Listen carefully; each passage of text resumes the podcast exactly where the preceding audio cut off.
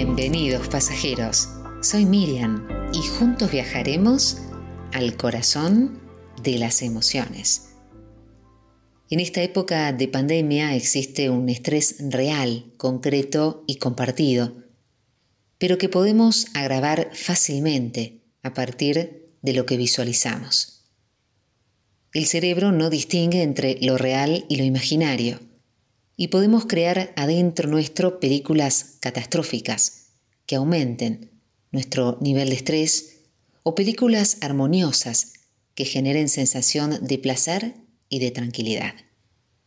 Entonces quiero proponerte utilizar dos herramientas muy simples para combatir este estrés en esta pandemia.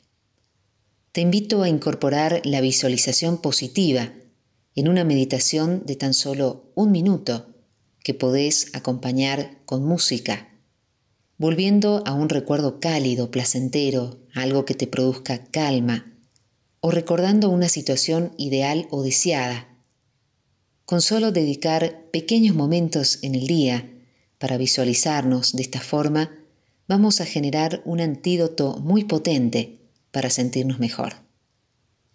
La segunda herramienta que te sugiero es que agarres una hoja, que traces una línea vertical, generando así dos columnas, y en una escribas cuáles son esos estímulos negativos que percibís como una amenaza.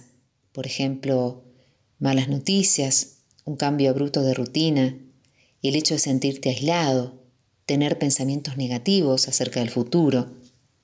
Y que en la columna de al lado escribas tus síntomas. Si tenés dolor de cabeza, contracturas, cambios en tu alimentación, si sentís ansiedad, miedo, preocupación, si te cuesta concentrarse, todo lo que vos quieras. El siguiente paso es que vas a dar vuelta a la hoja y vas a escribir las acciones que considerás que deberías tomar para eliminar o disminuir estos estímulos negativos. Por ejemplo, inventar nuevas rutinas, o em, crear, por ejemplo, actitudes más creativas, aprovechar para salir de tu zona de confort, si te sentís solo, por ejemplo, reunirte a través de videoconferencias con tus amigos, con tus familiares. ¿Encontrás estos síntomas? ¿Encontrás esto que te está pasando? ¿Podés comenzar a hacer cambios para estar mejor?